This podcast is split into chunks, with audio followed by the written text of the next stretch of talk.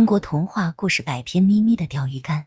小猫咪咪吵着要买个钓鱼竿，妈妈劝他说：“来，妈妈帮你做一个。”小猫咪咪在妈妈的指导下，选好竹竿，找来丝线，用铁丝弯成钩钩，终于做成一个钓鱼竿。咪咪正高兴的欣赏着自己的钓鱼竿，这时大公鸡高仰着头走过来：“小咪咪呀，听说你做了个钓鱼竿，让我看看好吗？”“给你看吧。”是妈妈指导，我自己做的。大公鸡左看看，右看看，然后摇头说：“哎，你这鱼竿没有滑轮呀，没有滑轮哪叫鱼竿呀？”听了这话，小猫咪咪一下子泄气了。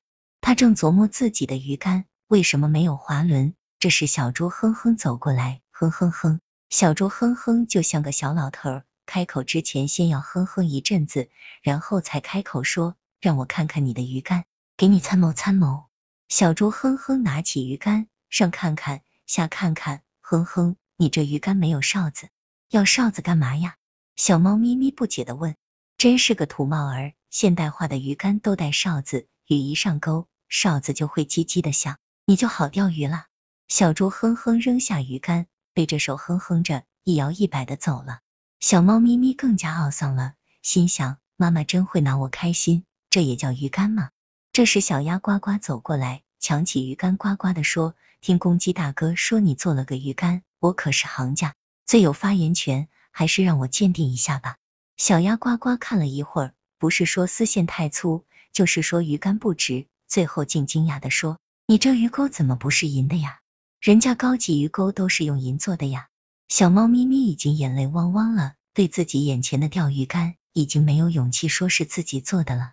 也不知小鸭呱呱什么时候走的，他只顾在那儿抹眼泪儿。这时妈妈走过来安慰他说：“别人怎么说不要紧，你自己为什么不拿着鱼竿去钓鱼试一试呢？”小猫咪咪听了妈妈的话，在鱼钩上安上鱼饵，坐在河边钓起鱼来。不一会儿，就有一条鱼咬钩，它沉住气，等鱼儿完全上钩以后，只一甩，一条欢蹦乱跳的大鱼被钓上岸来。